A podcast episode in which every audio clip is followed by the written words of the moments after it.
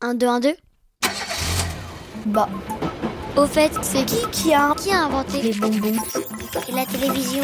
C'est qui a inventé Atrocité Les chips. et le Lego. Qui a inventé Le podcast d'Image Doc? Qui éclaire ta curiosité. Oh là, je suis en retard pour mon cours, moi. Ah, je sais plus où est la salle d'entraînement déjà. Ça doit être là. Je vais ouvrir la porte. Tiens, salut Robinson. Qu'est-ce qu'ils font tous en pyjama aujourd'hui? Mais enfin, Julien, c'est du judo. Ah, évidemment, je suis pas réveillé moi. Ils sont en kimono, pas en pyjama. Ah, mais il y a aussi Louisa, Youn, Pierre et Ambre. Vous connaissez le judo, vous? Comment ça se passe? On a des kimonos et on peut s'attraper aussi par les vêtements. On fait des prises Ça se pratique sur un tatami. Un peu de la bagarre. Enfin, pas vraiment. Un sport de combat.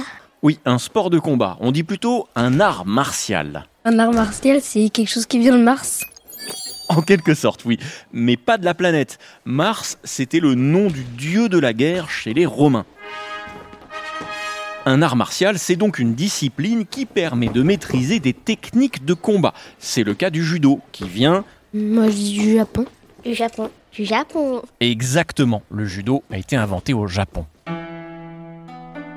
Nous sommes en 1882. Un groupe de jeunes hommes s'entraîne au jujitsu, une discipline guerrière traditionnelle. Allez, allez, allez frapper plus fort votre adversaire. Une fois au sol, concentrez-vous sur ses articulations. Oui, encore. Allez, allez, recommencez. Le genou comme ça. Non, mais non, comme ça. Jigoro Kano, un japonais de 21 ans, assiste à l'entraînement. Il maîtrise déjà parfaitement le jujitsu. Depuis quelque temps, il s'interroge quand même sur cette discipline enseignée à l'origine aux samouraïs, des guerriers traditionnels japonais. Ces techniques nous viennent de nos ancêtres. Elles sont parfaites lorsque l'on se retrouve désarmé sur le champ de bataille. Mais les temps changent. Notre armée évolue. Les fusils et les canons remplacent les sabres. Les samouraïs appartiennent au passé. Le jujitsu n'est plus adapté à l'époque moderne. Et puis les méthodes d'apprentissage non plus. Jigoro Kano se met donc à tester de nouvelles techniques de combat. Il commence à enseigner son nouvel art martial. Sentez le mouvement de votre adversaire. Utilisez-le pour le déstabiliser. Tout doit venir du jus. Le ju en japonais, c'est à la fois une technique et une philosophie, un principe de vie basé sur la souplesse des mouvements. Observez un saule en hiver. Les branches les plus raides cassent sous le poids de la neige. Les branches souples se courbent, puis se redressent. Comme cet arbre, face à un adversaire, il vaut mieux être souple que fort. Jigoro Kano insiste aussi sur les valeurs morales qui lui paraissent importantes. Avant d'être de bons combattants, vous devez d'abord vous comporter honorablement. Oui, maître. Vous ne serez jamais de grands guerriers si vous ne respectez pas ces grands principes.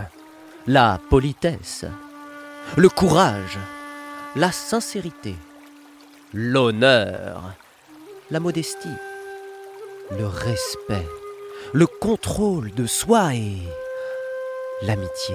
Bien, maître. Voilà comment est né le judo, qui signifie la voie de la souplesse. Les disciples de Kano commencent à se mesurer aux spécialistes du jujitsu. Petit à petit, le judo prend le dessus et devient l'art martial le plus populaire au Japon. Les disciples de Jigoro Kano vont ensuite ouvrir des écoles dans d'autres pays, en Europe par exemple, ou aux États-Unis. En France, la première a ouvert en 1935. En place Hajime Ça veut dire quoi, Jimé Hajime, ça veut dire bah allez-y. Oui, c'est le mot qui donne le signal du début du combat. Pour arrêter le duel ou le combat, marquer une pause, on dit Mate pour gagner, il faut faire tomber son adversaire sur le dos ou l'immobiliser au sol.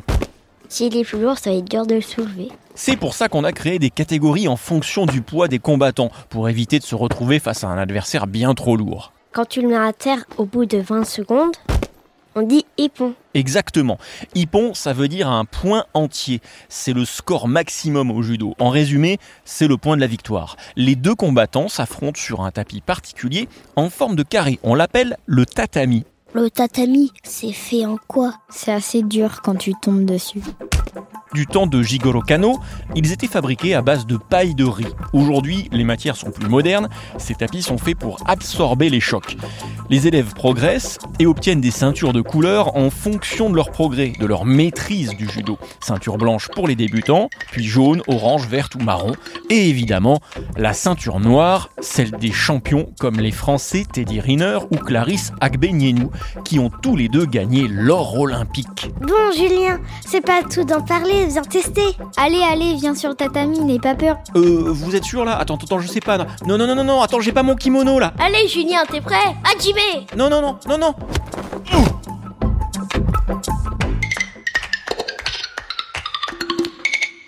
Qui a inventé Un podcast original, Bayard Jeunesse, Billy de Cast.